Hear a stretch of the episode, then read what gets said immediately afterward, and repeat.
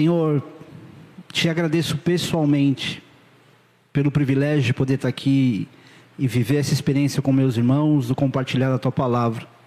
Mas também, Senhor Deus, oramos juntos aqui, como igreja, Pai, suplicando que o Senhor fale conosco, que o Senhor nos dê, Espírito Santo, discernimento da tua voz e a tua direção, para que possamos entender a tua palavra, para que ela não se limite, Deus, aquilo que eu, como homem, sou capaz de explicar, mas ela possa transcender, Deus, qualquer explicação humana e vir como revelação para a mente e coração dos teus filhos. Que haja nesse momento, Pai, um relacionamento contigo através desses céus abertos, dando a cada um desses que vieram te buscar, Pai, a experiência do renovo emocional através do entendimento da tua palavra. Em nome de Jesus, unge essa mensagem, dá sentido a ela, Senhor Deus, para que em tudo o teu nome seja exaltado e glorificado. Em nome de Jesus oramos e já te agradecemos, Senhor. Amém. É... Só mais um aviso, queridos. Orem pela família do Douglas, o Douglas da Rita. Ele perdeu o tio. Eu acho que se vocês estavam na outra semana aqui, é, ele foi coletado aqui né, com o colete dos pregadores. E o tio dele, né, conhecido como Raposão, ele faleceu hoje. Então, orem, lembrem de orar. O velório parece que começa às sete da noite. Eu não lembro agora onde é. E o sepultamento é amanhã às nove da manhã. Amém? Abra tua Bíblia em Mateus no capítulo 23. Eu uso a versão revista atualizada, tá? Tá aí? Então pode colocar no versículo 1, por favor. Então falou Jesus às multidões e aos seus discípulos. Na cadeira de Moisés se assentaram os escribas e os fariseus. Eu melhor ler aqui, né? Vai mais rápido. Fazei e guardai, pois, tudo quanto eles vos disserem, porém não os imiteis nas suas obras, porque dizem e não fazem. Atam fardos pesados e difíceis de carregar, e os põem sobre os ombros dos homens. Entretanto, eles mesmos, nem com o dedo, querem movê-los. Praticam, porém, todas as suas obras com o fim de serem vistos, vistos dos homens, pois alargam seus filactérios e alongam as suas franjas. Amam o primeiro lugar nos banquetes e as primeiras cadeiras nas sinagogas as saudações às praças e os serem chamados mestres pelos homens. Vós, porém, não sereis chamados mestres, porque um só é vosso mestre e vós todos sois irmãos. A ninguém sobre a terra chameis o vosso, chameis vosso Pai, porque só um é vosso Pai, aquele que está nos céus. Nem sereis chamados guias, porque um só é vosso guia, o Cristo. Mas o maior dentre vós será vosso servo. Quem a si mesmo se exaltar será humilhado, e quem a si mesmo se humilhar será exaltado. Nesse texto, Jesus fala sobre os estudiosos e cumpridores da lei daquela época, e ele fala dos escribas e fariseus. Para quem não sabe, os escribas eram os responsáveis em não deixar o povo escrever todes, ile, dile, né? Eles eram as pessoas cultas na forma de escrever, na sua leitura. Eles eram usados tanto para registrar questões filosóficas, questões, é, o ladrão se assim pegar e decepar o braço, né? Tanto questões filosóficas quanto registros, inclusive das leis, é, pensamentos, escrituras e também as questões administrativas que precisavam ser re, é, registradas. Então, quando você fala de escriba, não é só quem escrevia a lei, mas era aquele que era culto o suficiente para registrar a filosofia, registrar tudo aquilo que precisasse ser documentado de alguma forma. E, e fariseu, que vem do hebraico parash, significa povo separado, ou separatista, ou dividido. E, então não dá para não dá para a gente desprezar, né? Quando tem essa fama do fariseu se achar mais do que os outros, ele não ser um povo separado. Talvez era a visão que eles tinham sobre eles mesmos, mas era um povo meio separatista, meio exclusivista, meio dividido, que não sabia se relacionar muito bem com as pessoas.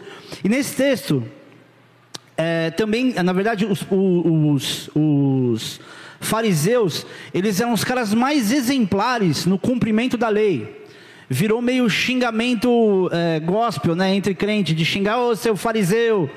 Mas na verdade, se alguém te chamar de fariseu, elogia, porque no mínimo você está cumprindo a lei direito.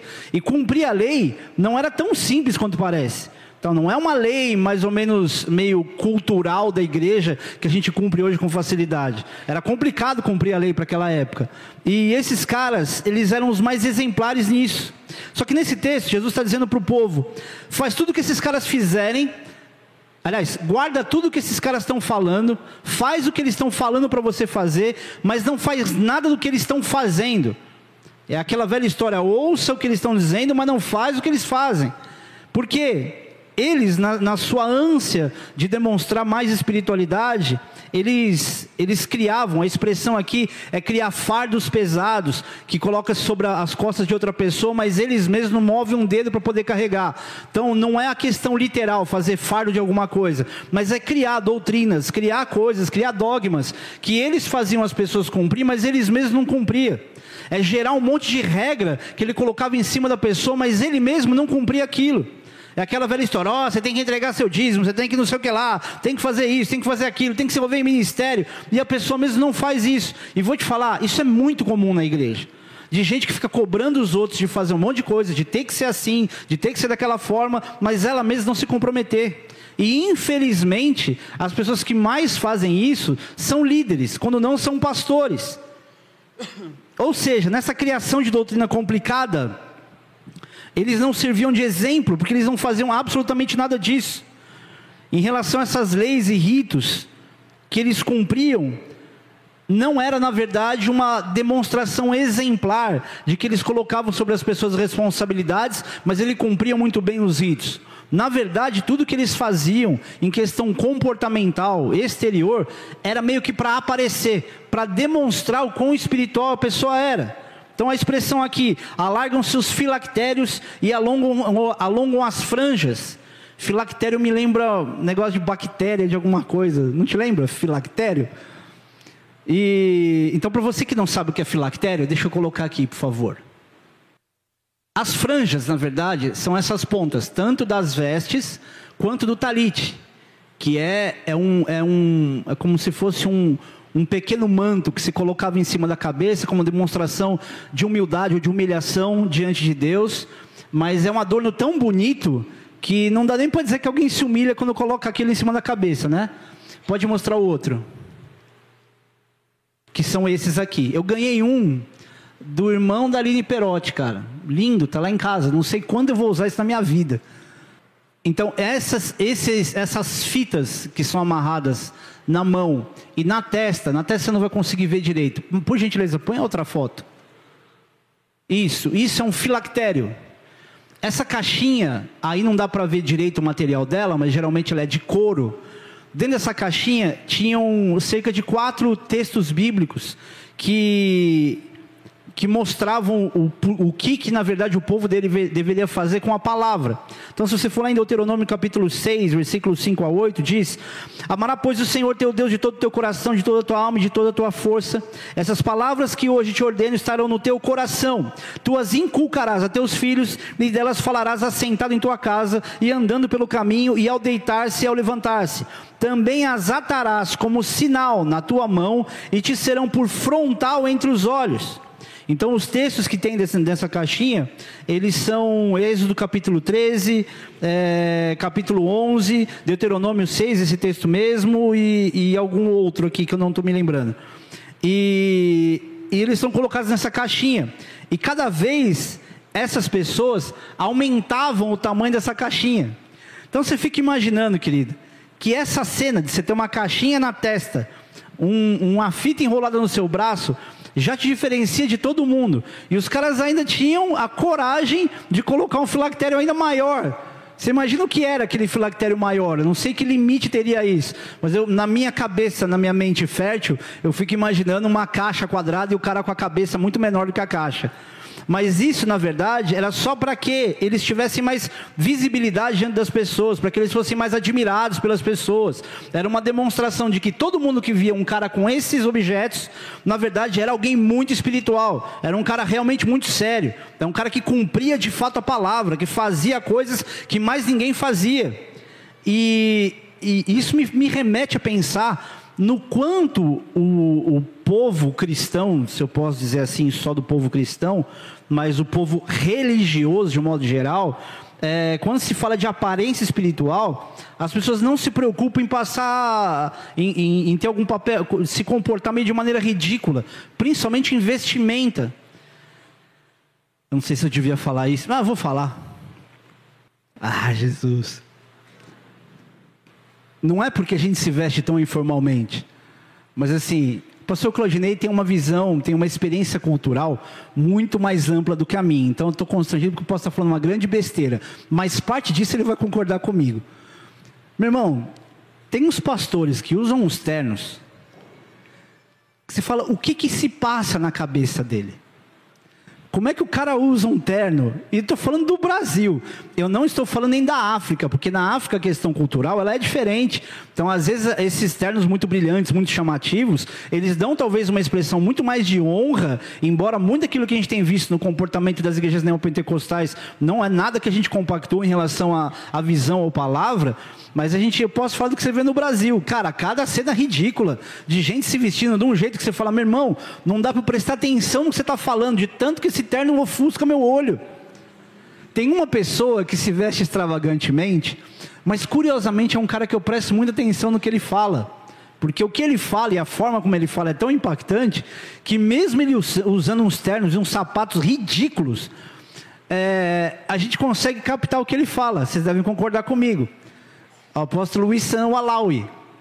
O cara parece com um sapato amarelo, sapato dourado, sapato prateado, um terno cor de abacate. Você fala, Jesus, onde esse cara vai? Mas é um homem de Deus de verdade. Então, não vou dizer aqui que nem o outro pastor que vocês devem ter visto, que, que ele falou que Deus mandou ele pregar de salto alto. O que, que eu faço primeiro, a piada ou a explicação? Gente, eu não estou fazendo cena, eu estou pensando, tá? Uma vez, eu estava.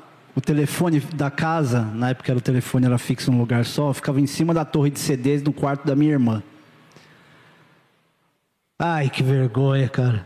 O que, que eu não faço para ilustrar para vocês uma verdade?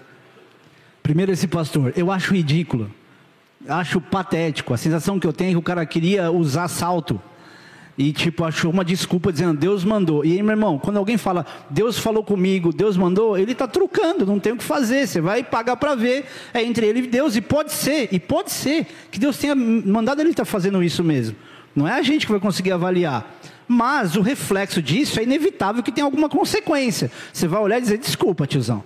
Você está de salto no meio da terra, está de salto, é ridículo. Vai pregar de salto, vai andar de salto, viver de salto. Não dá. Mas aí eu me lembrei que nesse um dia minha irmã chegou em casa, colocou o salto dela do lado da torre dos CDs onde ficava o telefone. Eu atendi o telefone e coloquei o pé no salto dela e não sei o que e assim.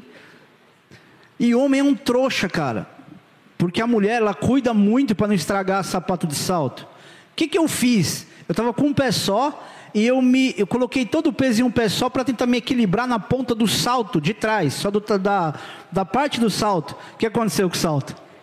Quebrou no meio. Cara, eu fiquei com uma vergonha, porque depois pensa o seguinte: peraí, quem quebrou esse salto? A pessoa não viu a cena, eu não vi que eu estava tentando me equilibrar, molecão no telefone, com um pé só no salto, ah, quebrou. Então, quando eu olho para esse pastor, por exemplo, com um salto, eu falo, eu não posso falar muita coisa, mas que é ridículo, é. Pode, pode ser que Deus tenha mandado? Pode ser. Mais ou menos numa situação como essa. Não era todo o povo que usava esse filactério na testa, que usava franjas longas e desfiava e fazia franjas longas. Eram pessoas que de fato eram diferentes, destacavam, mas faziam com que todo mundo visse ainda mais o nível de espiritualidade que ela tinha. Ah, eu lembrei de outra, gente. Misericórdia de vocês, cara. Melhor não falar, né, gente? Vocês não são crente, não, meu. A unção do pica-pau, vocês viram a última? o cara subiu na, no coisa e ficou pendurado no, no, no pilar da igreja. Ai, Jesus. Ai, ai, Senhor, tem misericórdia de mim, do povo e todo mundo.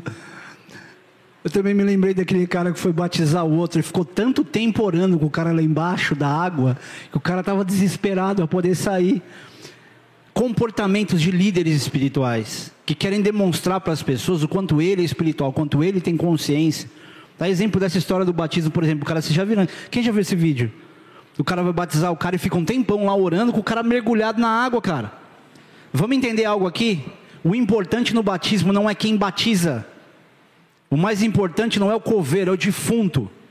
É o cara que morre, aquele que quer se batizar. Não é a competência, nem o quanto a pessoa orou direitinho uma oração de batismo sobre a pessoa, é a consciência da pessoa em querer se batizar. E fica o outro, líder espiritual, orando como se ele fosse o detentor da, da transformação através do batismo. Você acha que alguém vai ser transformado porque o pastor ora mais?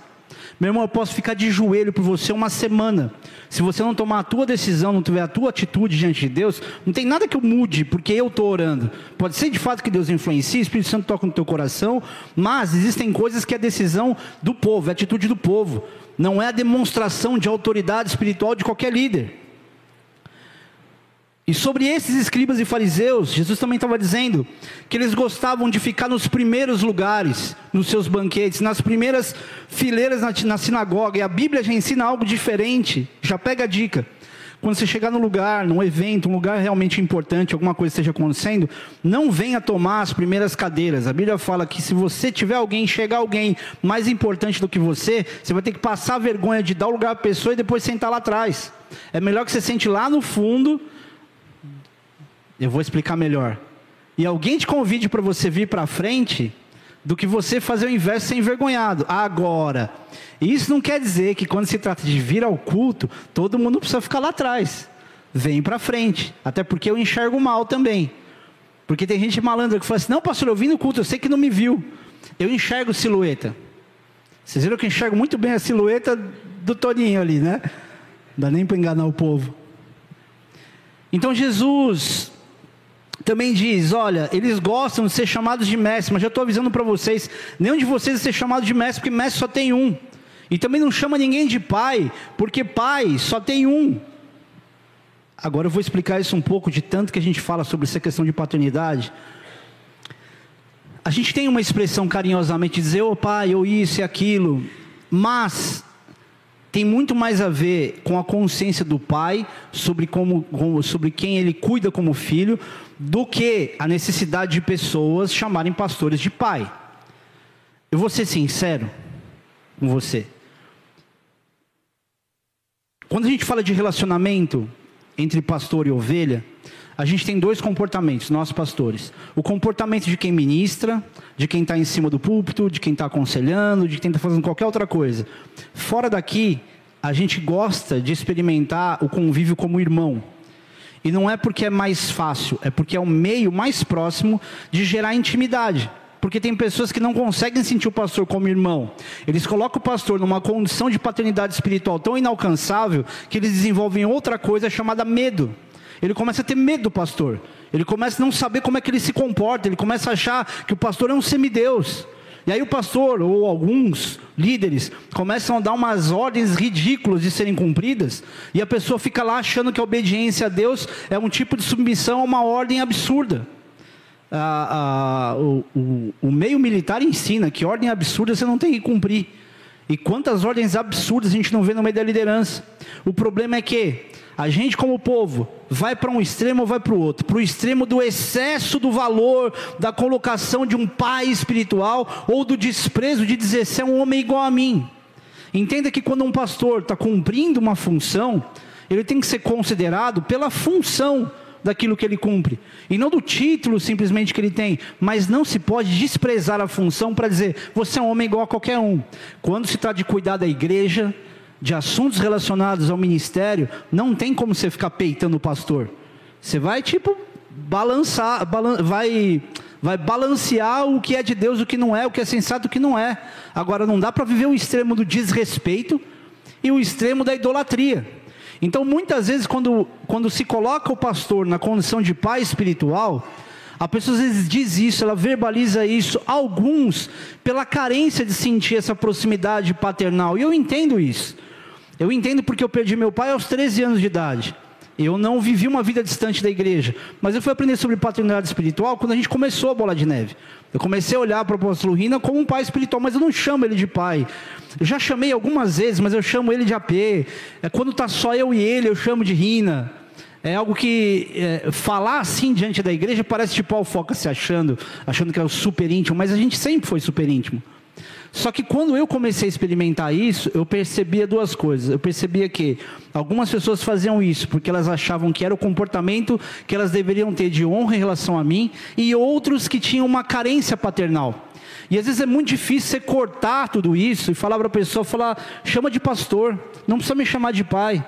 Porque não é tão confortável para muitos pastores quanto vocês pensam. E muitas vezes, quando se deixa entrar no coração esse sentimento de eu sou seu pai espiritual, você também está alimentando muitas vezes no coração de um líder um comportamento de domínio sobre as pessoas, sobre as ovelhas. E vocês não são meus, não são da Marcela. Vocês são de Jesus. Eu sou um servo de Deus, servo de vocês, um auxiliar do pastor, do mestre que é Jesus. Então não precisa se preocupar em dizer, poxa, mas ele é meu pai espiritual. E esse contexto que Jesus está dizendo aqui é quando as pessoas colocam na, na condição de pai um nível de dependência tão grande que gera de fato, começa a ser meio que uma idolatria. Como é que eu vou te explicar isso rápido aqui? Muita gente chama de pai espiritual alguém que está numa posição de liderança porque é o líder da igreja. Mas às vezes o pai espiritual dessa pessoa não é o pastor. Às vezes é o amigo que discipulou, que evangelizou, que pregou para essa pessoa. E a gente está vivendo uma fase muito perigosa. E eu não vou dizer que ela é perigosa para mim ou para a igreja ela é perigosa para todo mundo, para a gente e para a igreja, onde os pastores começam a se ver mais importantes do que realmente são, e as pessoas começam a colocar os pastores num lugar que é só Deus que, que resolve. Por que eu estou dizendo isso? Muitas pessoas, nesses tempos, por imaturidade de palavra, de Bíblia, de falta de leitura, por imaturidade de oração, de intimidade, se apoiam na direção do pastor baseado num conselho que ele vai dizer. Bom, quero saber qual é a direção de Deus. Vou falar com o meu líder, ele vai me falar e acabou. Ela não busca nada em Deus, ela não tem intimidade, ela não tem uma palavra. E você precisa entender, querido, que se você depender de mim ou da Marcela para ter uma direção de Deus nos momentos mais cruciais da sua vida, pode ser que você se decepcione muito com a gente, porque talvez a gente não esteja lá. Por exemplo, quantas pessoas nessas últimas semanas precisaram muito falar comigo? Levante sua mão. Levanta bem alto. Vai, gente, estão com vergonha do quê? Um, dois e meio. Precisou também, Soninha? Lá atrás, lá atrás. Vocês morreram? E eu realmente não tinha condição. Vou confessar algo para vocês aqui. Semana passada, no dia da peça, eu só ministrei a ceia. Eu estava tão cansado porque eu estou perdendo energia muito fácil. Vocês sabem o que aconteceu? Eu estou perdendo muita energia, eu fico fraco, estou tomando vitamina, está um negócio maluco. Não sei nem. Aqui esse momento é muito espiritual. Deus está me sustentando aqui. Então eu não tinha condição de me concentrar para dar aconselhamentos como eu costumo dar. Agora, já imaginou se toda a direção de Deus que você precisasse dependesse disso? Você morria. Mas é o que, tem, o que tem acontecido com uma geração que valoriza muito o líder, mas valoriza muito pouco a intimidade. Então Jesus estava ali observando essa questão para que eles não colocassem, não chamassem de pai. E quando coloca essa condição de pai, tem o pai de P minúsculo e P maiúsculo. E se você ler o texto direitinho, você vai ver, aliás, vamos ler, vai. Hum, versículo 9. A ninguém sobre a terra chameis vosso Pai, e Pai com P minúsculo, não está nem falando de comparação com Deus, porque um só é vosso Pai, Pai com P maiúsculo, que é o Senhor. Então Jesus está ensinando, não coloca essas pessoas numa condição de pai, não é todo mundo. Fala, poxa pastor, agora você me zoou, porque eu aprendi com pessoas tão sérias, que os nossos líderes são nossos pais espirituais, que agora eu não sei o que pensar, eu não sei como é que eu te chamo, me chama de pastor. Pastor, e posso te falar uma coisa? eu me sinto mais à vontade, mais próximo. Às vezes, quando me chamam de pai, eu me coloco numa responsabilidade tão grande de não frustrar pessoas que me veem como um pai, que eu nem relaxo. Eu fico na tensão de ser o pai. Chama de pastor, está tudo certo. Quer chamar de pai? Não tem problema. Cada um eu estou dizendo isso para que cada um se sinta à vontade com isso, porque eu entendo a carência paternal de relacionamento, de se comportar como um pai, porque eu também tenho pessoas que não foram nem meus pais espirituais, mas que eu olho como se fossem pais para mim. E que não são, não é nem meu pastor, mas que eu olho, eu, eu me coloco na condição de embaixo da axila dele, porque eu me sinto como um filho dessas pessoas. Evidentemente, eu não os chamo de pai, mas eu tenho essa visão sobre eles. Então, se tiver isso sobre mim ou até sobre a Marcela, tudo bem. Mas tira de você esse peso, essa necessidade de colocar o seu pastor numa posição tão distante, de tanta honra, que na verdade distancia o relacionamento, porque no fim das contas somos irmãos em Cristo. Amém? Mas vale lembrar que Paulo tinha esse comportamento com Timóteo. 1 Coríntios, e aliás, se você olhar para 1 Coríntios, você vê que é um texto diferente daquilo que ele escrevia para Timóteo. 1 Coríntios capítulo 4, versículo 14 e 15 diz: Não vos escrevo essas coisas para vos envergonhar, pelo contrário, para vos admoestar como a filhos meus amados. Porque ainda que tivesseis milhares de preceptores em Cristo, não teríeis, contudo, muitos pais. O que, que essa expressão muitos pais significa? Que ele está colocando mais pais além dos pais naturais. Então, Paulo não está desprezando paternidade, dizendo só que são pais biológicos. Ele está colocando aqui a condição de preceptores de Cristo, como pais espirituais. E ele completa: Não tereis, contudo, muitos pais, pois eu, pelo Evangelho, vos gerei em Cristo Jesus. Então é uma visão que Paulo tinha sobre as pessoas, mas não obrigatoriamente que você tenha que ter esse comportamento de visão, de visão, ou digamos, de, de comunicação literal. Vocês me entenderam? Então tá bom, fiquei preocupado.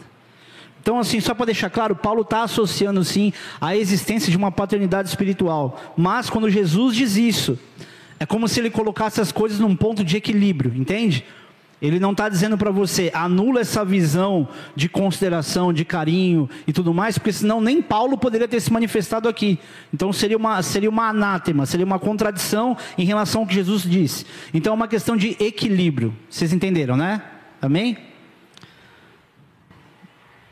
Vocês sabem que eu tenho um apelido no, na rua, né? No meio da galera que cresceu comigo, skate. Eu acho esse apelido mais legal do que o apelido que eu tenho de como pastor. Mas como é que eu vou convencer uma igreja inteira agora a me chamar diferente, né? Enfim. E Jesus continua aqui: que o maior seja o servo, porque aquele que se humilha, ele vai ser exaltado. Ele está colocando o homem no seu devido lugar. Você é alguém maior, você é um líder, você tem que servir, você é servo. Hoje de manhã a gente foi na igreja, é, servir uma igreja, na verdade. A razão pela qual as pessoas foram comigo é para cuidar das crianças do Ministério Infantil, para os pais dessa igreja que está nascendo poder ser, poderem ser ministrados pelo pastor Ademar de Campos, um homem de Deus demais, né? E eles estavam com, com, os caras que estavam na, na, meio que no boas-vindas, eles estavam de avental de churrasqueiro. Aí eu cheguei no final e falei para ele assim: vocês são diáconos? Ele falou: não. Ele falou: cara, isso é muito profético, porque o que vocês estão fazendo aqui é um serviço diaconal, de recolher as coisas, porque são garçons. Vocês vão ser ungidos, cara. Quando isso acontecer, eu queria ver isso aí. Então é a condição de colocar o homem no seu devido lugar como servo. E vou dizer uma coisa para você que é diácono ou que aspira ao diaconato. Não olhe para diáconos, e nem diáconos se olhem como pessoas mais especiais e ungidas do que as outras pessoas, porque a tua função é para servi-los, não para dizer em nenhum momento você sabe quem é que manda, tipo, eu sou diácono, até porque o nome é um nome esquisito, né? Tem gente que nem sabe falar, acho que é digiácomo. Digiácono é outra coisa, é nome próprio, tá? É diácono, é o garçom da igreja. Então ele está dizendo aqui: aquele que tem essa posição não se coloca é, num lugar que não seja o de servo, e aquele que se humilhar, ele vai ser exaltado. Então é muito importante que a gente tenha essa consciência. Quanto mais a gente cresça ministerialmente ou cresça diante dos homens, mais consciente disso a gente precisa estar. Quanto mais unções, quanto mais títulos você tiver, mais consciência de servo das pessoas você precisa ter. Se tem uma coisa que é nojenta, é, é asqueroso de ver, eu acho que o pastor Gesiel, talvez também pela vivência em ministérios diferentes, pode concordar comigo, por causa das formalidades. É horrível ver uma pessoa que já no jeito de se vestir, ela já olha para o outro meio de cima para baixo já na forma dela se comportar, e eu não estou falando que é errado ter usos e costumes em relação à vestimenta. Muitas vezes eu acho que a gente está tão favela para vir se reunir, que também não dá nem para dizer que ah, Deus me recebe assim. É nem entregar o melhor para Deus. Nessas horas eu olho o povo da África, eles entregam o melhor para Deus. Pode não ser a coisa mais bonita para os nossos olhos, mas é o melhor de cada um. Só que tem gente, querido, que a pessoa ela tem um título, ela se veste de alguma forma, e ela acha que ninguém está percebendo o nível de arrogância no comportamento. Ela acha que ninguém está vendo o nível de soberba dela poder olhar para as pessoas. Sabe aquele carão do modelo quando vai ser fotografado? Não precisa medir, só se olhar assim, ó. Sério, meu irmão, preste atenção numa coisa: crente tem que ter sorriso no rosto.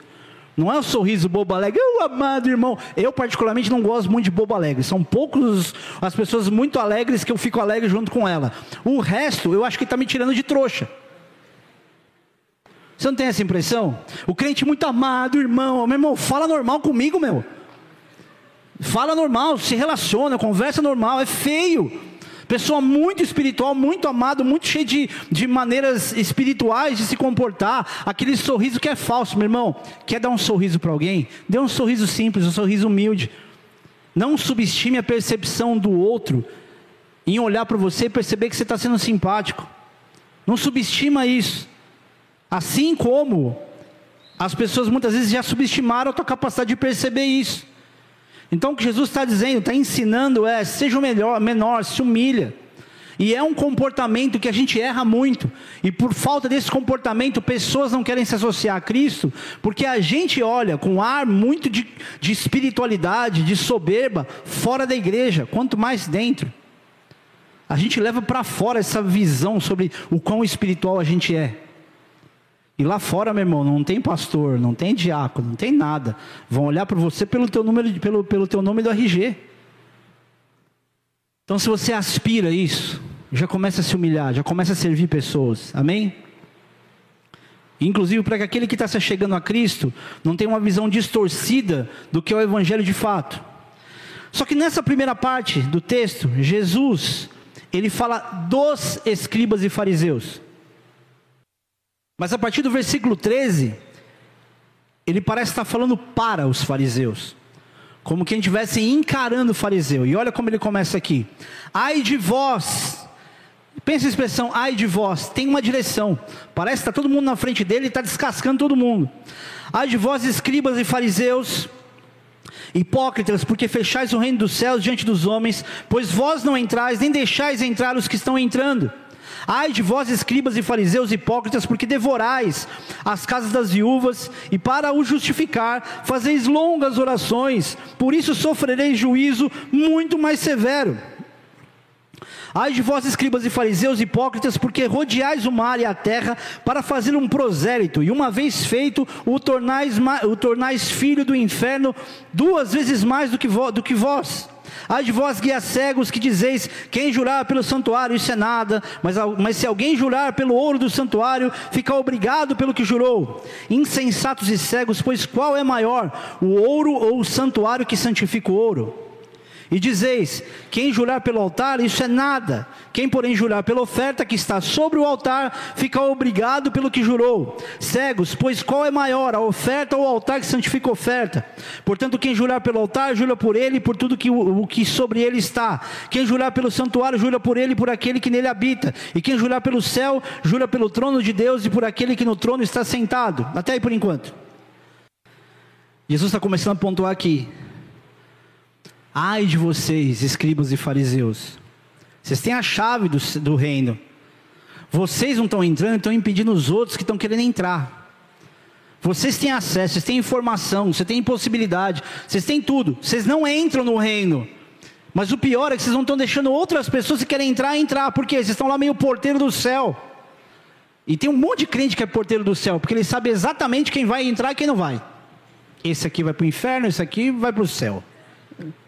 Não seja você esse homem ridículo, que categoricamente diz quem vai para o inferno. Sabe o que, você pode fazer quando categoricamente você quer dizer alguma coisa relacionada a isso? Leia a palavra e diga: a interpretação que eu tenho disso é isso, e não aquilo que você fala para a pessoa. Tem muita gente, e eu vou preparar vocês para algo aqui. Tem muita gente que anda nos extremos o extremo de um julgamento sem que seja associado à palavra, e o extremo da permissividade. De dizer que, imagina, quem sou eu para julgar? Deixa eu te falar uma coisa. Orem bastante por mim pela Marcela. Ora de verdade. Por quê? Porque nessa hora aqui, você não quer ouvir bobagem. Nessa hora você quer ouvir algo que realmente tem a ver com a sobriedade da palavra de Deus. Só que é um homem que está falando. É uma mulher que está falando. E é muito difícil para a gente anular opiniões, sensações e tudo mais e se fixar completamente na palavra. Quando você tem um momento ali meio, meio emocional de dizer isso aqui está errado, isso aqui está certo. Eu preciso sempre voltar à palavra. E eu tenho a sensação dentro de mim que eu faço isso eventualmente. Mas sobre alguns temas específicos que eu não tenho pregado tanto, e eu não tenho pregado por omissão ou por medo, tá? É porque Deus realmente não tem me direcionado a pregar sobre esses temas que eu falo, porque o pastor não fica pensando, eu acho que eu tenho que pregar sobre isso aqui. Ah, aconteceu tal coisa, vou pregar sobre isso aqui. Não é o tema que conduz a palavra, é a palavra que traz alguma associação de algum tema, mas é a palavra.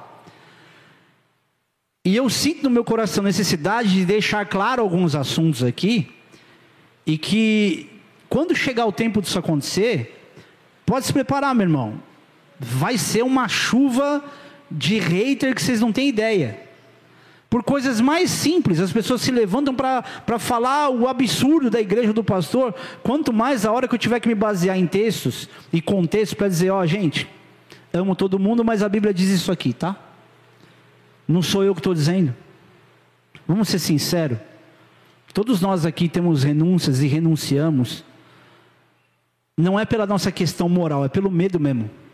Ah, eu abro mão disso aqui porque isso não me agrada. Não, tem questões de pecado, questões de interesse, questões financeiras, que você sabe que a Bíblia é contra, e por isso você renuncia. Porque se não fosse contra, você faria. Concorda? Então orem por nós, porque está chegando e não vai demorar. Está chegando o momento onde Deus vai colocar eu, a pastora de vocês, uma fogueira de falar muito diretamente sobre assuntos que vão gerar desconforto no meio da igreja. E que não é confortável nem para a gente, pode ter certeza, amém? E Jesus continua, vocês arrepi arrepiam, é, é tradução minha, tá? Vocês se acabam de comer na casa das viúvas, e para justificar todo o prejuízo que vocês dão comendo na casa delas, vocês fazem umas orações quilométricas para parecer que você está sendo super espiritual. Tipo, comeu a, o leitão inteiro da viúva lá do almoço, comeu a lasanha toda, e para compensar, você paga com oração. E ele está dizendo algo sério sobre isso. Vocês vão sofrer um juízo muito mais severo por causa disso. Sabe o que isso quer dizer, querido? Aprende isso. Não tente compensar tudo que você usufruiu com um comportamento espiritual, nem de oração, e preste atenção. Por favor, não pague esse mico, não escandalize, e principalmente por palavra de conhecimento e revelação, porque o que tem de crente que merece tomar tapa na cara de mão aberta, e eu não estou brincando, merece, cara.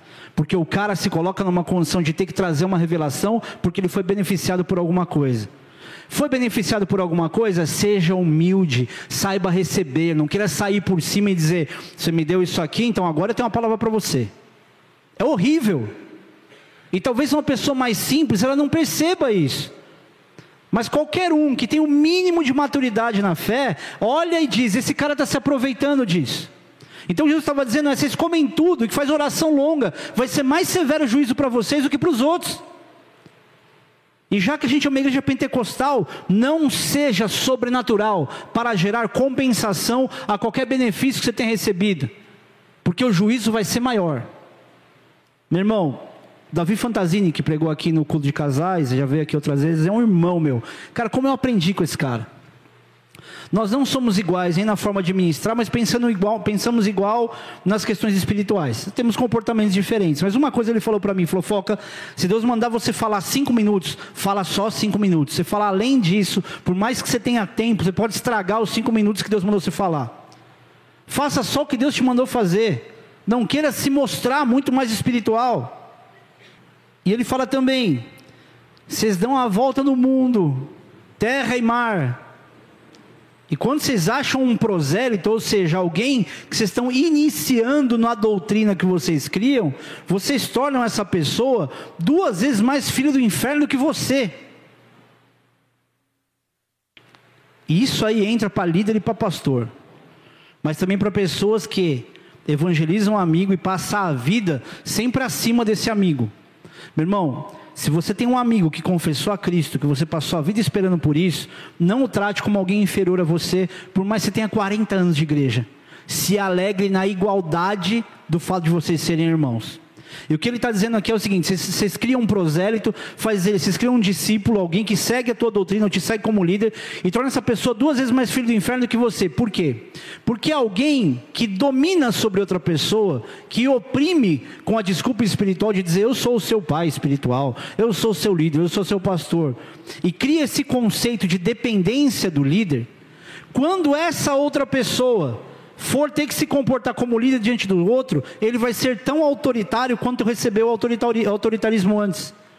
Então ele vai ser muito pior do que o outro. Porque ele acha o seguinte: eu fui tratado assim, tem que tratar assim também. No início desse ministério, era tudo muito novo para a gente. A gente vivia uma instabilidade em relação a não saber como se comportar sobre determinadas situações, porque a grande maioria eram de igrejas mais tradicionais, aonde ouviu o pastor lá pregando no culto, mas saiu dali, era cada um por si, era a galera junto, mas não tinha líder. Raramente tinha alguma situação que tinha líder. E quando a gente começou, era um bando de louco que a grande maioria nem crente era, nem frequentar a igreja frequentava. Era tudo louco, ladrão, traficante, cheirador, só cara promíscuo, menina também. Então não tinha parâmetro de um relacionamento sóbrio, de ensinar com tranquilidade. Às vezes era não, não faz, não é para fazer. E à medida que a gente vai crescendo, a gente vai entendendo que tinham coisas que serviam para aquela época, para algumas pessoas, mas que não devem ser reproduzidas hoje, principalmente para aqueles que se tornaram pastor, como é o meu caso. Eu não reproduzo para a igreja, ou pelo menos eu tento, não reproduzir coisas em relação a impacto, a exortação que eu recebi do meu pastor. Por quê? Deus sabe quem aguenta, Deus sabe as circunstâncias, cada caso é um caso e cada pessoa é uma pessoa. Não pode ser generalizado. Agora, infelizmente, muitos pastores, não estou dizendo a bola de neve, mas de um modo geral, uma geração de pastores no mundo se comportam com essa pressão sobre pessoas porque ele foi pressionado. Talvez por um pastor muito religioso, alguém que era muito preso aos usos e costumes, criava certas regras que sufocava. Por exemplo, Chega você todo ingênuo para o seu pastor e fala: Pastor, estou apaixonado por Fulana. Aí o pastor fala assim: Deus não falou comigo. Eu sei que eu vou jogar um balde de frio em você, mas eu vou falar. Não é errado Deus falar ou não com o pastor. Agora, o pastor não é juiz da tua história precisa ser muito mais, ter um argumento muito mais forte do que dizer Deus não falou comigo. Quem garante que não é a vontade do pastor e que é, que é a vontade do pastor e não revelação de Deus? Eu não estou dizendo isso para fortalecer na cabeça de gente que já é rebelde, porque tem crente rebelde, tem ovelha rebelde. Chega lá, tá vendo? Até o Foca falou, tá vendo? Pastor, não sei o quê. Eu estou dizendo que existem frases que elas não se sustentam se não for por relacionamento, por explicação. Porque às vezes o cara chega e fala assim: Cara, desculpa, Deus não falou comigo, porque eu conheço a tua história, você está perguntando para mim, e o meu conselho para você é: não faça isso. Deus não falou meu coração. Então é, é, baseado nisso. Se acontecer alguma outra coisa que você fala, Deus deu um sinal do céu, beleza, a gente conversa, acabou. Agora, o pastor não é o juiz. Ele é um moderador, ele tem um papel de juiz em algumas circunstâncias muito pontuais, mas ela não é generalizada. Por que eu estou falando isso? Vocês estão entendendo? Cara, como é bom que vocês são inteligentes, cara. Ah, eu falei de autoritarismo, né? Amém. Então, querido, respeite os pastores, honre os pastores, mas não desenvolva uma relação de medo com o seu pastor. Nós, como o título aqui sugere, nós somos diferentes, iguais a todo mundo. A gente é diferente de uma função, mas a gente é igual no fim das contas. Para que, quando você for o líder, você não seja o arrogante autoritário, porque você tem uma história de renúncias. Meu irmão, ninguém vai se impressionar com a tua história de renúncias. Outro assunto interessante que Jesus entra aqui, a partir do versículo 23. Ai de vós, escribas e fariseus hipócritas, porque dais o dízimo da hortelã, do endro e do cominho, e tendes negligenciado os preceitos mais importantes da lei, a justiça, a misericórdia e a fé. Devíeis, porém, fazer essas coisas sem omitir aquela, aquelas. Guias cegos, que coais o mosquito e engolis o camelo. Ai de vós, escribas e fariseus hipócritas, porque limpais o exterior do corpo, do, do copo e do prato, mas estes por dentro estão cheios de rapina e intemperança. Fariseu cego, limpa, limpa primeiro o interior do copo, para que também o seu exterior fique limpo. Ai de vós, escribas e fariseus hipócritas, porque sois semelhantes aos sepulcros caiados, que por fora se mostram belos, mas interiormente estão cheios de ossos de mortos e de toda imundícia. Até aí. Jesus estava dizendo aqui, a partir do versículo 23, e esse texto aqui sempre foi muito confuso para muita gente. Então, quando você lê a palavra juramento aqui, associa isso com votos que se faz ou promessas que se faz a pessoas também. Mas ele está dizendo aqui que os juramentos que eles faziam, na verdade tinham dois pesos e duas medidas, e uma conveniência. Eles juravam por alguma coisa, vamos tentar imaginar aqui, querido, não é só isso, tá? Eu vou te dar um exemplo raso, mas esse texto ele é mais amplo do que eu vou te falar. É como se a pessoa chegasse e dissesse para você: Eu juro por tal coisa que é assim, assim, assado. E ele está dizendo assim: Eu juro pelo ouro do altar, que isso aqui é o que Deus quer que você faça. Então ele está dando ali, o que Jesus está ensinando é que ele está dando mais valor, eles dão mais valor às coisas pelas quais eles juravam, do que o templo que santificava as coisas que eles estavam jurando. Tipo assim, se você vai jurar por uma coisa, você vai jurar por tudo. E é pelo templo, é como se ele estivesse dizendo: vocês dão muito mais valor às coisas do que ao ambiente. Vocês dão muito mais valor ao objeto do que o local onde o objeto está. Vocês estão, é como se eu estivesse dizendo, esse, esse baixo, ele é muito santo. E a gente não está num contexto aqui de santificação de objeto de lugar, certo? Isso aqui é muito santo. Só que isso aqui é descartável, isso é trocável. Agora, quando você valoriza o ambiente, uma coisa que não se mexe, por exemplo, isso é um exemplo raso, tá, gente? Ele está dizendo, vocês estão tendo dois pesos, duas medidas. Vocês estão tentando desprezar uma coisa, olhando para o valor de algumas coisas e não para a ênfase de um todo. Porque talvez, querido, olhando para esse termo juramento ou voto, falando de objeto, não vai fazer muito sentido para a gente. Porque a gente já aprendeu que você não tem que jurar nem por aquilo que está acima do céu e nem embaixo da terra. E se está falando de acima do céu e embaixo da terra, não está falando nem de objeto, está falando de vida. Concorda? De pessoas ou de nomes de pessoas.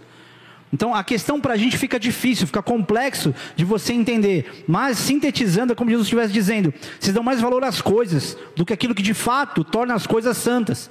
É mais ou menos como se você desse muito valor àquilo que você ganhou, até dizendo que Deus te deu. O meu carro, não, porque o Senhor me abençoou. A minha casa, meu irmão, é algo muito mais amplo. Você não tem que adorar a Deus pelo objeto que você tem. Você não tem que usar nenhum objeto ou aquilo que Deus te deu como argumento para provar o teu nível de santificação. Você vai viver isso com testemunho. E se for levar em consideração, querido, hoje, nos dias de hoje, a gente não está diferente disso. A gente só não olha para um templo como um lugar santo, tipo intocável, né? Eu vou dar um exemplo disso depois. Mas a gente é muito interessado nas coisas de valor. A gente está muito atento às bênçãos de Deus. Nosso relacionamento com Deus, desculpa te dizer, querido, ele muitas vezes é muito interesseiro. Não tem nada além dos pedidos. Não tem lá nada além da necessidade. A pessoa não se relaciona com Deus porque é bom estar com Deus. Ela se relaciona com Deus porque ela está sofrendo, porque ela está precisando de alguma coisa. E quanto mais ela sofre, mais ela ora. Nós não somos filhos com, nesse aspecto, com esse comportamento, como a gente deveria ser. Por quê? O que, que o filho quer? O filho quer os presentes do pai o tempo todo?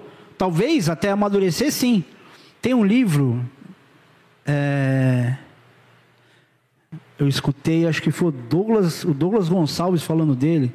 É, Larry. Larry alguma coisa. Ele estava dando um exemplo desse livro seguinte. Imagina que se você perguntar para uma criança o que, que ela prefere no Natal, a árvore dela cheia de presentes, mas sem o pai dela lá, ou nenhum presente e o pai dela lá. Talvez a criança menor, ela pense, quero presente. Mas à medida que a pessoa amadurece, ela não quer os presentes, ela quer a presença. E é exatamente isso que a gente tem vivido. A gente quer os presentes de Deus, mas não quer a presença, meu irmão. Quando a presença de Deus vem, os presentes naturalmente vão vindo. E você não se deslumbra com os presentes. Você não olha e fala, olha o que Deus me deu, olha isso, olha aquilo, e pensa naquilo como sendo a maior prova do amor de Deus. A maior prova do amor de Deus é a tua existência com Ele, é a tua intimidade com Ele. Não são as coisas que Ele te dá, não é nem o seu filho que você ama, nem o seu esposo, o seu marido que você ama. E a gente tem vivido esse relacionamento com Deus pobre, e por isso a gente vive uma vida tão cheia de escassez, de insatisfação, de lamentação. Porque se você está com o Pai, o Pai não vai te fazer viver como miserável. Ah, pastor, mas por que, que tem tanta gente que eu conheço que ama Jesus, que está feliz com Jesus o tempo todo, mas não tem muita coisa, não tem carro, não tem uma casa? Você já parou para pensar que para essa pessoa isso não faz a mínima diferença? Obrigado, amor.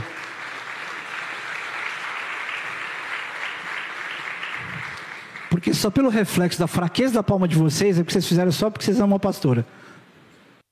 Você já reparou que tem gente que não quer tudo isso? Ai, pastor, mas tem que ter ambição. Quem falou que tem que ter ambição? E para que ambição? E que tipo de ambição? Querido, se você me der um carro de meio milhão, você sabe o que eu vou fazer com esse carro? Eu vou te agradecer e falar assim: posso vender para comprar uma casa? Eu estou preocupado com isso. Eu ficaria extremamente feliz de ter uma casa diferente do que aquilo que seria um padrão de uma super casa, e tudo bem. Às vezes você vai fazer uma pessoa muito mais feliz com menos, você vai olhar, tadinho, mas ele tem, tem um carro popular zero. Mas quem falou que isso é ruim para ele? Se você está achando que você precisa ter o maior ou melhor, meu irmão, você precisa nivelar um pouco mais, equilibrar um pouco mais a tua visão sobre o que é satisfação com o que você tem. Porque tem gente que tem muito, tem muito, tem muito e nunca está satisfeito. Essa é a diferença da vida com o Pai. Ele te dá qualquer coisa e que seja suficiente de fato e você está satisfeito com o que Deus te deu. O mundo passa a vida correndo atrás do prazer, por isso que o cara não se aguenta. Trai a mulher, fica com uma, fica casar, meu, pelo amor de Deus. Por quê? Porque quer catar várias. Ele está atrás do prazer, mas ele não conhece a satisfação. E quem dá satisfação é só Deus. Eu terminei de falar do exemplo do livro? Não lembro. E aí, assim, nesse livro esse cara fala: é, o filho que amadureceu, ele quer a presença. O que, que eu entendo como isso? Há uma necessidade urgente de amadurecimento no nosso meio. Para que você não fique tão preocupado com o presente. A presença do Pai vai trazer presente. E não é porque a gente merece, é porque faz parte dele, da graça, do amor.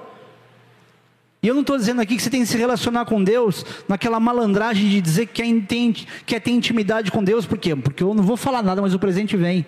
Porque Deus conhece teu coração, se for malandragem, esquece.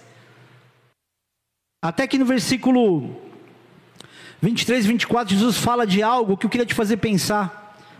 Sintetizando aqui. Ai de vós, escribas e fariseus hipócritas, porque dais o dízimo da hortelã e do, endro e do cominho, e tendes negligenciado os preceitos mais importantes da lei, a justiça, a misericórdia e a fé. Devias, porém, fazer essas coisas sem omitir aquelas. Guia cego, se coais o mosquito, engolis o camelo. Ele está dizendo, ó, vamos lembrar do dízimo. Jesus não está anulando. Ele está dizendo, vocês estão dando dízimo, dízimo, dízimo disso, disso, disso, mas vocês estão esquecendo disso e disso, disso. Não faz uma coisa omitindo a outra. Então ele não está anulando, diz minha oferta, viu?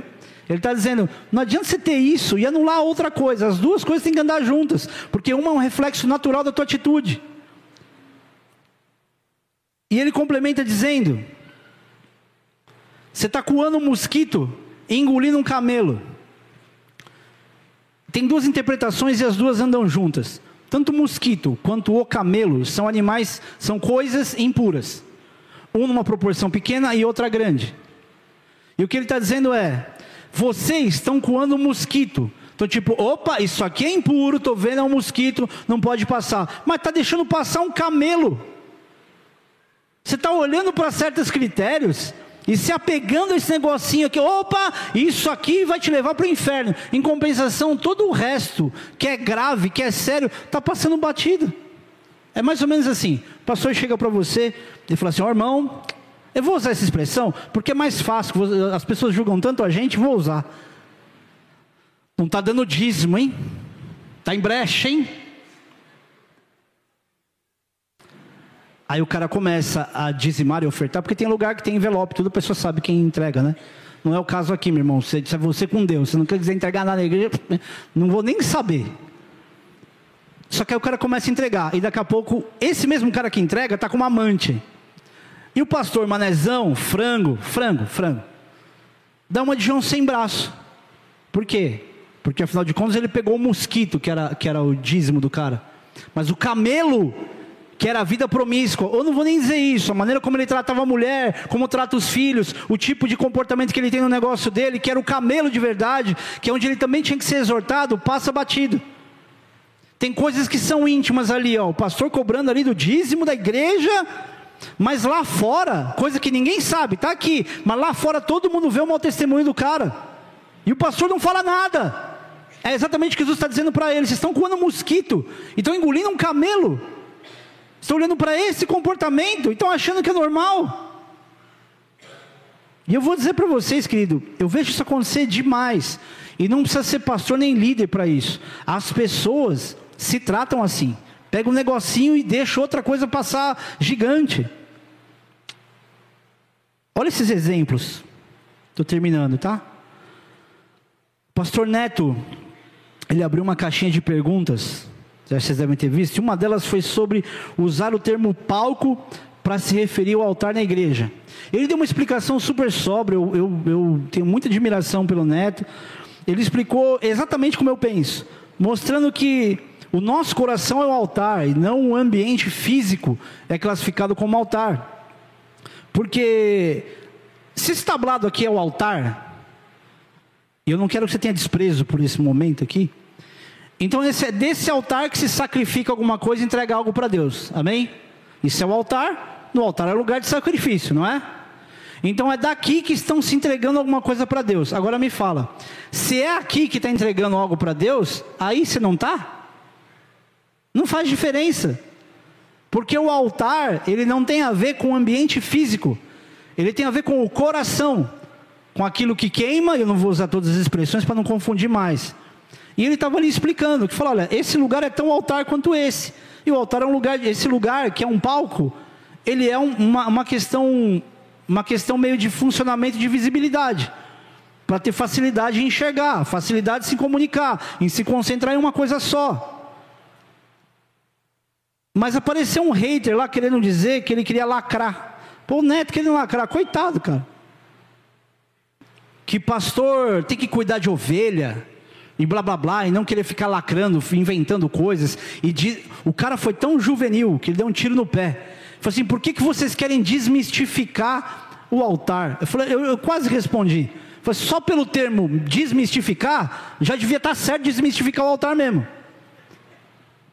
Eu até me intrometi com um nível de paciência que eu não costumo ter, de educação que eu também não tenho. E eu tratei o cara muito bem expliquei o ponto de vista. Só que eu cheguei a uma conclusão com isso. Tem crente, querido, que ele quer a regra, ele não quer o relacionamento. Ele quer bater o cartão, ele não quer a intimidade.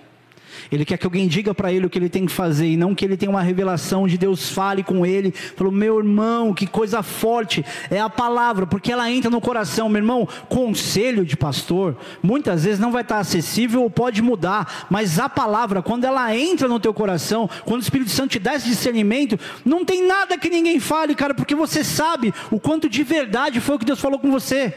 Por isso a palavra é mais importante. Ela vai se confirmar nos conselhos do seu pai, da sua mãe, do seu pastor, de algum líder, vai, mas ela tem que chegar na frente. Tem gente que quer bater cartão e depois vai querer reclamar que está oprimido pelas atividades ministeriais da igreja. Meu irmão, ninguém mandou você se envolver em tudo. Não vem colocar a culpa no pastor, não, porque eu vou dizer isso aqui sabendo que tem mais pessoas envolvidas em mais ministérios.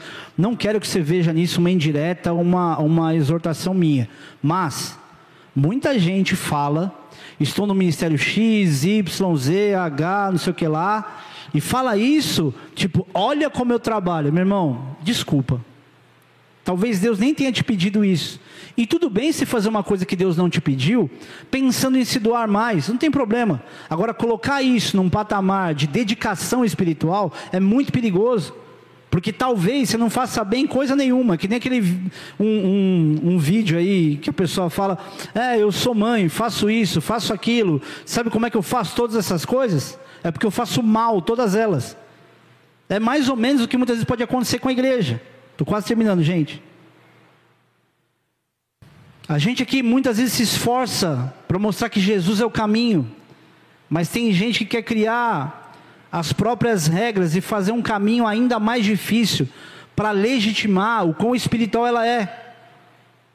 Trabalha além do que precisa.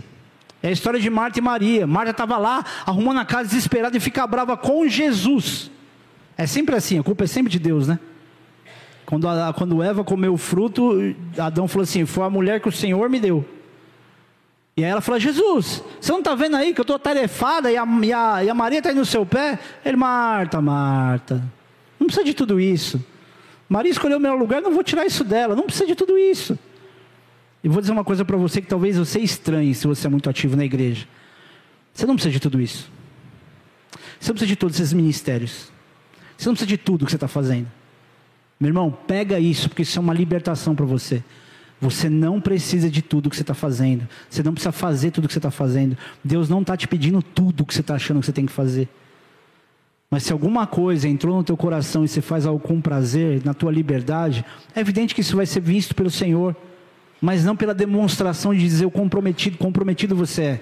Faz o que de leve está no teu coração. Porém, não seja malandro de dizer, não, mas a obra, o pastor falou, a obra é tranquila, tem que ser verdadeiro. Que nem o pastor fala, gente, cuida da família. Aí todo fim de semana o cara tem algum evento com a família que ele nunca está na igreja. Não, o senhor falou, tua família, traz a tua família para a igreja. Então, meu irmão, está sendo negligente dos dois jeitos. Tanto com o teu relacionamento com Deus, quanto em ser bênção na tua própria casa. Eu não ia falar, mas eu vou falar. Quando é que vai chegar o momento onde a gente vai ser influenciador das pessoas que nos cercam? Para trazê-los para o convívio do corpo de Cristo, para dar para elas aquilo que você disse ser bom para você, ao invés de usar justificativa de estar com as pessoas para nunca estar na igreja. Nem é justo eu falar isso para vocês que estão domingo aqui. Talvez para alguém possa servir, mas é o que infelizmente a gente culturalmente está vivendo. Ah, eu tenho minha religião, você tem a sua, eu te respeito, meu irmão. Se a gente está falando de céu e de inferno, de eternidade, de morte eterna, como é que você não vai compartilhar a palavra você não tem uma religião social? Você tem a salvação através de Jesus, que você precisa se arrepender, pedir perdão dos seus pecados, receber, renunciar, e você vai ficar tratando teu brother só como teu amigo, sem nunca semear a palavra nele. Você é desleal. A gente está falando de morte eterna. Quando é que a gente vai levar isso a sério? Deixa eu te falar uma coisa, querido. Eu nunca fui o melhor skatista do Brasil, nunca fui o melhor do mundo, tive boas classificações, mas nunca fui o melhor. Nunca ganhei um campeonato. Mas desde que eu comecei a competir, eu entendia, eu sou diferente e eu sei o que eu estou fazendo aqui. E nenhum dos amigos meus, e gente que morava em outro estado, que nem me conhecia, passou a vida convivendo comigo em campeonato sem ouvir de Jesus, sem receber uma oração. E não é porque eu sou muito crente, olha como eu amo as vidas, não é isso. É a preocupação desesperadora com a morte eterna. Eu já perdi um amigo meu que horas antes dele morrer, estava com a cabeça no meu colo pedindo oração. Ô, oh, reza comigo aí, porque quando você reza nos campeonatos eu me acalmo. Na mesma noite teve embolia pulmonar, ficou duas semanas em coma e morreu. E aí, você está achando que o beat tênis que você faz, o crossfit que você faz, é algo separado da tua vida espiritual? Me perdoa, meu irmão, eu te amo, mas você é um hipócrita. É vergonhoso ninguém saber que você é crente. Ah, pastor, mas é que eu sou um crente. Não, não, você é omisso, você é covarde, você não ama as pessoas, você é um egocêntrico. Porque você está preocupado com a tua imagem e não está preocupado com a morte eterna daquele que estava do teu lado. Isso não é brincadeira, isso não é religião lifestyle, porque igreja é bola de neve, era como somos descolados. Meu irmão, isso é só uma ferramenta. Nós não somos a revelação do ano de 2023 para evangelizar o povo. Lá fora ninguém sabe nem que igreja você é, mas vão saber pelo teu testemunho se você é de Deus ou não. Quando é que você vai evangelizar? Quando é que você vai convidar alguém para vir para a igreja? Presta atenção numa coisa.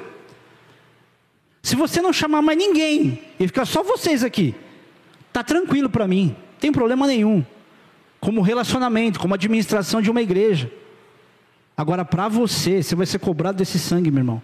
Eu não estou dizendo, tragam as pessoas. Eu não tenho, eu não sou esse megalomaníaco que quer ver uma igreja lotada, porque eu me acho, eu quero pregar para a multidão. Eu não estou nem aí para isso. Eu sou tão cara de pau que eu acho que Deus me coloca em lugares tão grandes para eu não queimar o filme, de tão livre que eu me sinto no meio do povo. Agora, você tem que evangelizar os seus amigos, cara. Ah, mas eu ando sozinho. Você anda sozinho e reclama muitas vezes de estar sozinho. Ah, mas é que o meu tempo é o meu espaço, meu irmão. Tem direitos que você perdeu quando você entendeu que você entregou tua vida a Cristo. E você está num relógio, num cronômetro contra o tempo. Você tem que evangelizar seus amigos. Ah, pastor, mas eu não sei evangelizar. Ame. Se coloque à disposição. Convida para ir para a igreja. Faz uma oração. Você acha que é impossível você fazer uma oração? Ah, mas eu tenho vergonha. Vergonha? Você tem vergonha do evangelho, tem vergonha de fazer uma oração. O povo está desesperado para encontrar alguém que faça oração. Vou dar um exemplo aqui. Gente, segura só mais um pouquinho, porque sempre é muito importante. Aconteceu essa semana. Fui no dentista, e Deus está falando muito comigo sobre uma determinada circunstância, uma situação que esse cara iria viver.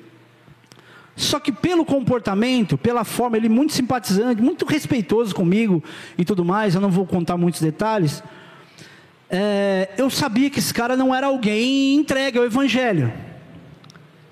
E aí no final, terminou a consulta, falou assim: Olha, doutor, deixa eu te falar uma coisa. Eu sei que você não me conhece tudo mais, blá blá. Mas quando você vai entregar uma palavra de conhecimento para alguém que não tem familiaridade com isso, é, com isso, é muito complicado. Porque não dá para você ser super espiritual, entonação de voz, tem que ser simples. Às vezes você vai ter que contar uma história e não dizer, você é isso, você fez aquilo, aconteceu tal coisa. Porque o cara às vezes assusta com isso, não presta nem atenção no que você falou.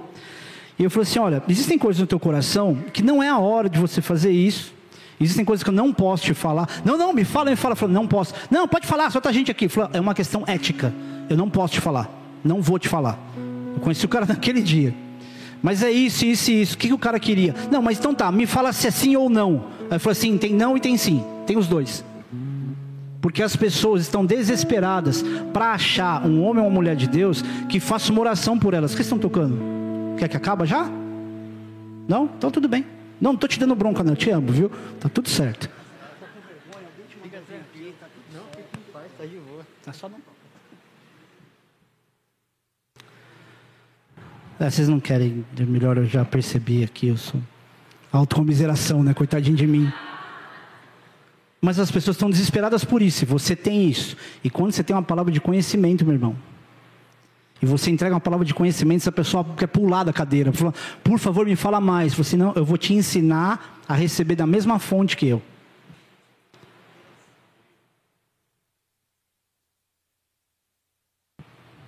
Desde o Antigo Testamento, a gente aprende que Deus não quer estabelecer regras difíceis de cumprir. E quantas vezes os profetas, Oséias, Isaías, mostraram Deus não quer o sacrifício, Ele quer misericórdia, Ele quer obediência. Ele não quer que você vá lá, tem que ficar sacrificando uma ovelha toda vez que pecou. Ele quer que você tenha essa visão de misericórdia sobre as pessoas, de arrependimento, de perdão, de obediência àquilo que Ele já deu como ordem. Deus não se agrada do, do, do mais difícil. Ele está dizendo para você: faz o mais fácil, não precisa de tudo isso. E Deus simplificou tanto, que Deus enviou Jesus para morrer uma vez, onde nenhum de nós pegou uma ovelha no pasto para pular, sacrificar e pedir perdão pelos pecados. Jesus morreu antes da gente nascer. E por causa do sacrifício de um, a gente basta que a gente se arrependa e a gente é perdoado. Naquela época não, você tinha que ir para o pasto, escolher um animal que fosse sem, sem defeito, sacrificar um animal específico para cada tipo de voto que você fizesse com Deus, ou de perdão de pecado, e está tudo mastigado, fácil, a gente está encontrando o caminho mais difícil. A gente parece que é sacrificar e não se arrepender. E por que, querido? Às vezes por puro orgulho espiritual, por necessidade de ser reconhecido, por insensibilidade e muitas vezes por puro egoísmo. Tem um casal de uma cidade específica que está vivendo uma crise, um processo de separação. E eu fiz o casamento deles, então eu estou acompanhando de longe. E o cara saiu de casa reclamando que, ah, porque eu, sem, eu sempre avisei ela, que esse jeito dela, porque isso que ela falou, isso que não sei o que lá. Reclamou um caminhão. E parte do que ele falou, eu concordo. Eu acho ela mesmo sim exagerada com algumas coisas. Mas uma mulher de coração muito ensinável, muito ensinável. E a gente passa horas trocando mensagens. E aí teve um dia que eu liguei para ele. E eu falei assim, cara, eu já sei das suas reclamações, já sei do que você não gosta, mas acho que você também já ouviu o quanto a fulana está arrependida, o quanto ela reconheceu e quantas coisas ela mudou nessa semana e que você percebeu que ela mudou no comportamento dela, ela te blindando para outras pessoas, impedindo que outras pessoas ficassem em cima de você, blindando você, inclusive para os pais dela, que provavelmente não está querendo te matar uma hora dessa. Agora deixa eu te perguntar uma coisa: você Ama suas filhas? Duas filhinhas pequen, pequenininhas, uma gracinha. Amo, claro. Você morreria por elas? Morreria. Eu vou te fazer essa pergunta aqui: você morreria pelos seus filhos? Sim ou não? Você mataria e morreria, é ou não é? Eu falei: você faria de tudo pelos seus filhos? pelas suas filhas? Faria. Aí eu falei assim: mentira, cara. Você é hipócrita. E sabe por quê? Porque se você está dizendo que você morreria pelo bem das suas filhas, como é que você não fica vivo e perdoa sua mulher e fica com ela? Você vai me dizer que você prefere morrer? Porque é exatamente esse discurso que a gente tem. Eu mato e morro pelos meus filhos. É mesmo? Então luta pelo seu casamento. Você morre pelo bem do seu filho? Porque você separado, você não faz mais bem para ele. E aí, vai falar o quê? Sou capaz de morrer. Você é um trouxa quando fala isso. Ou então é mentira, da mais deslavada. Meu irmão, só quem é pai e mãe sabe o que eu estou falando. Só quem é pai, porque quando nasce uma criança, meu irmão, nasce algo em você. A Marcela falava: nasce uma criança, nasce uma mãe, nasce um pai junto. Eu lembro quando a gente saiu com o Cris da maternidade, eu saí chorando e eu não sabia por quê. Porque a sensação que eu tive é que eu estava fazendo alguma coisa errada, que eu estava roubando uma criança que não era minha. Não, diante de Deus, era a sensação que eu tinha de tão assim, despreparado, imaturo. A gente estava sozinho, não tinha parente lá. Era uma sensação esquisita por causa da profundidade do amor. E aí, meu irmão, quando você pensa na facilidade com que as pessoas se divorciam hoje, a justificativa que vem é: pastor, é porque você não sabe o inferno que está a minha vida. Você não sabe o que essa pessoa fez comigo. Puxa, meu irmão, então você tem razão. Eu acho que é melhor a gente começar a acreditar mais na capacidade destrutiva do que uma esposa ou um marido é capaz de fazer, do que no poder da restituição e restauração de Deus.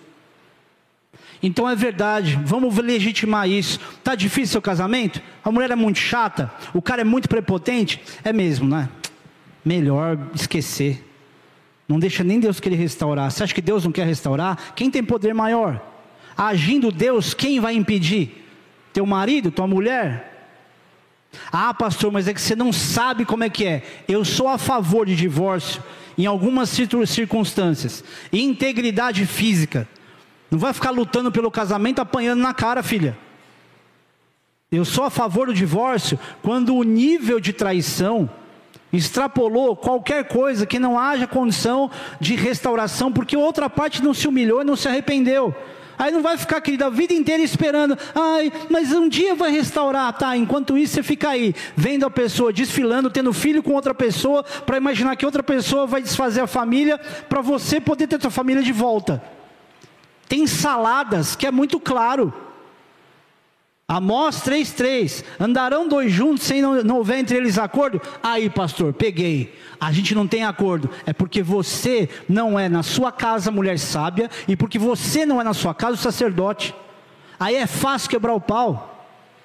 Quando um não quer, dois não brigam. A Bíblia diz à toa que a palavra branda desvia o furor. Então alguém está faltando com a palavra branda aí. Ou você acha que esse texto foi escrito meio aleatoriamente? Jesus preveniu em Lucas que é inevitável que tivesse escândalo, mas ai daqueles pelos quais ele vem, como ele também disse: no mundo você vai ter aflição, mas tenha bom ânimo, eu venci o mundo. E quando fala de mundo, querido, é todo o contexto que traz opressão ao teu coração, e ele venceu. O problema é que você não quer buscar nele a restauração, a resolução. Ah, pastor, mas eu não amo mais. E você acha que amor é só beijo na boca? Aí não tenho mais atração. E você acha que atração você estala o dedo toda hora você vai ter? Até para casais que se amam. A atração física, ela é um desafio. Para casal que se respeita, que está tudo bem, que são super amigos. Tem hora que é um desafio. A diferença é que as partes reconhecem, um vai se esforçar mais, o pelo vai confessar, cara, eu sei, está difícil, preciso realmente cuidar melhor de você. Agora, amor é uma atitude de entendimento, ela é muito racional, ela é sóbria, ela é respeitosa, ela não é o tempo todo romântica. É, pastor, mas quando fala de relacionamento de casal, tem que ser romântico. Meu irmão, desculpa. O romantismo, ele é muito pontual na realidade. Você pode até ser um homem ou uma mulher romântica, ou pode até ter aqui homens e mulheres românticos, mas ninguém é romântico 100% do dia. Senão nenhum casal romântico brigaria na vida. Tem um monte de gente aqui, e eu falo de mim também, e pessoas que provavelmente vocês admiram, que tem dia, meu irmão, que está do avesso, que não fala que faz de conta que a mulher não existe, ele está só preocupado com qualquer outra coisa vai dizer que ele não é mais um homem que ama, continua amando, mas a mente está em outro lugar. Agora, quando existe a consciência, a sobriedade, de entender que o amor é algo muito mais racional e maduro, ninguém fica o tempo todo lutando por essa felicidade adolescente de dar um grito de liberdade e dizer: agora eu sou livre, agora eu faço o que eu quero da minha vida. Você é um trouxa. Os meus amigos mais velhos, estou quase terminando, tá? Os meus amigos mais velhos, eles eles estão praticando uma modalidade, uma modalidade nova de downhill. E aí um deles me escreveu, Tebas, que vocês já viram aqui, vestido de padre, me mandando mensagem de feliz aniversário. Ele falou assim, Malote, vem pro slalom, cara. Nossa, eu me encontrei. Ele era um dos melhores do top 5 do speed do Brasil. Ele mudou de modalidade, tá veinho, também barrigudo, tipo eu assim. Ele falou, cara, eu me encontrei nessa modalidade. E eu falei, puxa, cara, que legal. Não, me fala que eu monto o skate para você, para essa modalidade. Me fala que você não, não, eu tenho isso, eu tenho aquilo, dá para andar. Eu só estou me recuperando aqui, mas eu quero andar. Por quê? A modalidade mais fácil, ela não é perigosa. Pelo menos eu não lembro de alguém que tenha morrido com isso. E aí toda hora eu estou vendo foto deles. A Marcela é a minha maior incentivadora. Eu falo, não, amor, vai andar. E quando eu vou ter que andar, tem que ir longe. Não, vai, pode ir. Porque ela sabe, me conheceu assim. Mas quando eu olho para aquela galera todo fim de semana junto e falo assim, eu conheço a filha desse aqui, conheço a esposa desse aqui, conheço todo, de manhã até a noite, um sábado inteiro, eu falo, tem coisas que não tem como você trocar prioridade. Eu posso nunca mais andar, eu posso nunca mais me divertir. Mas minha prioridade num fim de semana não é eu ir para um lugar e ficar andando de skate o dia inteiro sozinho e deixar minha esposa e meu filho em casa. Por quê? Porque pode ser, querido, que eu fui um skatista profissional até aquela época, até aquele ano, hoje não mais. A minha prioridade é a minha casa. É uma renúncia para mim? É. Queria estar tá lá, sei como é, queria me divertir? Sim. Mas peraí, será que a minha vida é a diversão, é a minha liberdade e não as minhas responsabilidades? Será que você tem que colocar na frente da tua vida, das tuas prioridades, as coisas que você quer fazer? É uma questão de equilíbrio, evidentemente. Tem cara que está precisando, mulher, presta atenção. Põe o teu marido para fora no fim de semana, um sábado de manhã, para andar de bicicleta, andar de moto, fazer qualquer coisa. Porque o cara está morrendo de tão insuportável que você é. Fala na cabeça o tempo todo, não tem diálogo. Toda hora está mandando alguma coisa. Por que, que vocês acham que tem vídeo no, no, no, na internet de marido que senta, pega o controle e a mulher vai, pega tal coisa para mim. Aí o cara vai lá e faz. Aí ele senta, pega o controle faz tal coisa para mim. Aí ele vai lá e faz. É o tempo todo. É, pastor, mas você não sabe como é que ele me trata. Filha, a palavra de Deus está do seu lado. Diz que a mulher sabe que dificular. Você pode ter dinheiro e teu marido não ter. Memorando na mesma casa. E diz que o coração do rei está na mão de Deus e ele inclina para onde ele quer. Diz que se vocês dois brigarem, Deus não vai ouvir a oração dele, mas não fala de não ouvir a tua. Então para de ter medo daquilo que o seu marido, ou ficar insatisfeito daquilo que o seu marido faz ou ele é, e começa a ser a mulher sábia, que coloca o teu marido na mão de Deus e Deus esmaga o teu marido. Você está tá simplesmente com a palavra de Deus do teu lado. Então para de ficar com medo, de ficar imaginando, ah, porque meu marido muda esse cara em oração. Vocês são uma carne só. Deixa o Espírito Santo que está em você gerar o mesmo constrangimento e o mesmo equilíbrio de relacionamento entre vocês. Tem que começar por alguém por alguma semente, para que a gente não termine a nossa vida, querido.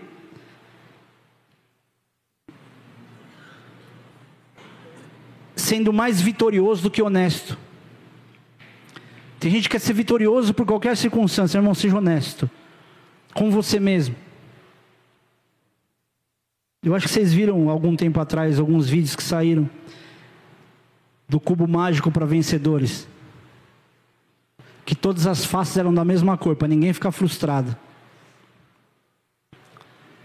O crente hoje está meio assim, ele está com um cubo mágico, mas se der errado, meu irmão, acabou o mundo.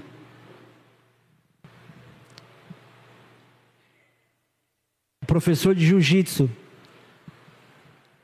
que vai dar faixa preta para um aluno que é faixa branca, que fala assim: não, é porque agora todo mundo é vencedor.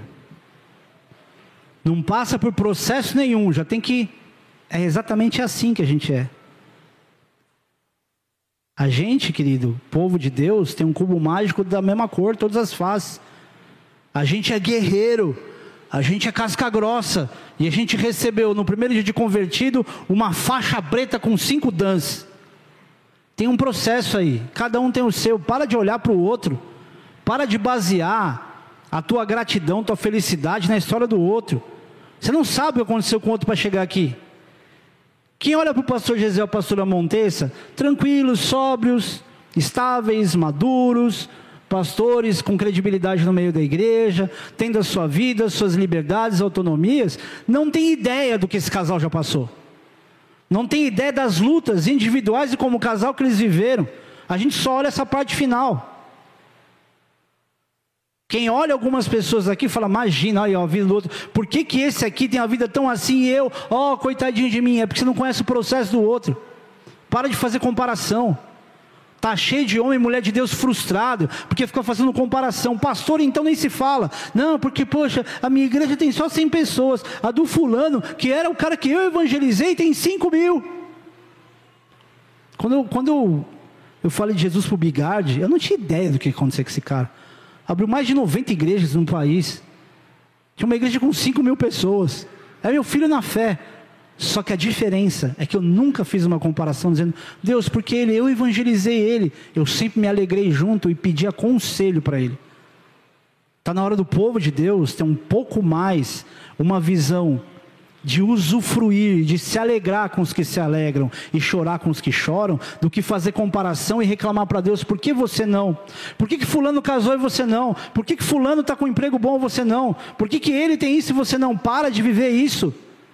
Para de viver isso, porque se não se for baseado em regras, tua vida for baseada em regra, nem na igreja você vai ficar mais. Essa palavra tem diversas conexões. E você certamente absorveu 10% dela e está tudo certo, porque é o normal. Você não vai conseguir pegar uma mensagem inteira. Agora, por favor, ou por você, pratique o que você está entendendo. Pratique o que Deus falou com você, que nem saiu desse púlpito através da minha boca. Porque o segredo do teu sucesso não é o que Deus vai fazer com você. Deus é mais reativo do que ativo. Ele reage ao que você age. É você que vai buscar e vai achar, que vai bater e a porta vai se abrir. Para de ficar esperando que Deus vá resolver sua vida com alguém te procurando, te fazendo uma proposta, com alguém fazendo algo por você. Dê os seus passos de fé. Creia nas atitudes que você está tendo e que Deus vai honrar as atitudes.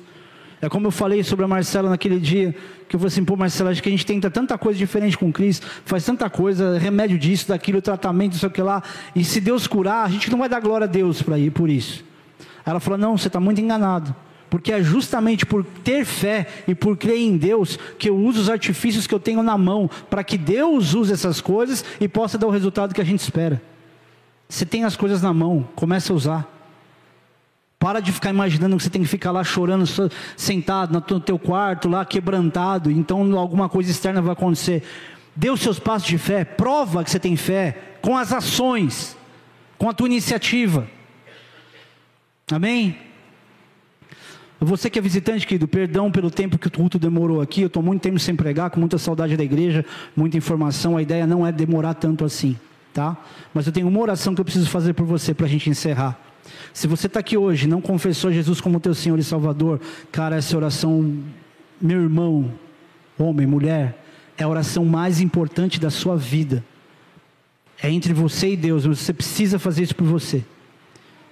A palavra de Deus diz que todo aquele que crer em Jesus, confessando isso diante dos homens, vai ser salvo. E se você fizer essa oração, e não é porque você tem que repetir o que eu falo, porque do jeito que eu falo é o que está certo. Deus não ouve a minha fonética ou o meu português, Ele ouve a verdade do teu coração.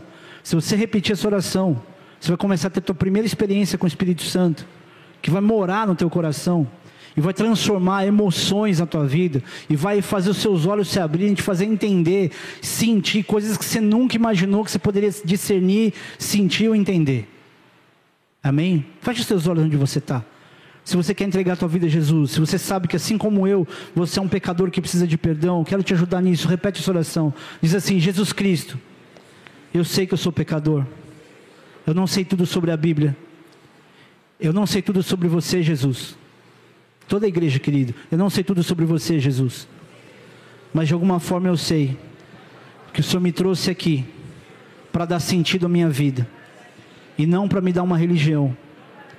Jesus, seja o meu Senhor, seja o meu Salvador, porque nesse momento eu entrego a minha vida nas tuas mãos. Espírito Santo, entra nas minhas emoções e me preenche por completo. Fala comigo, como ninguém é capaz de falar, porque a partir desse momento, eu coloco a minha mente e o meu coração completamente nas tuas mãos, Espírito Santo.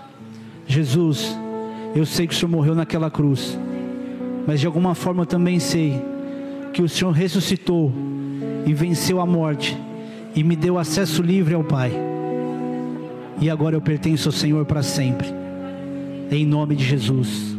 Amém. Pai querido, obrigado por nesse momento, cada um desses, Deus, que faz essa oração, começar a ter as suas primeiras experiências da tua presença. E eu te peço, Pai, que essa preocupação, esse peso que alguns têm carregado já alguns, algumas semanas ou meses, comece a ser arrancado. Que tudo aquilo que racionalmente eles já pensaram tanto, e não consegue encontrar saída, a partir de agora, Deus, o Senhor coloque um sentimento, Espírito Santo, de esperança, de uma expectativa no Deus Criador e que tem poder sobre todas as coisas, para que comecem a ter uma experiência, Pai, não com uma igreja, não com uma religião, nem com um pastor, mas com o pastor que é Jesus. Que eles te conheçam, Pai, muito além daquilo que ouviram nessa noite, e que a paz do Senhor encha tanto o coração deles que seja impossível ir embora sem ter essa sensação de que finalmente a vida começou. Em nome de Jesus. Amém.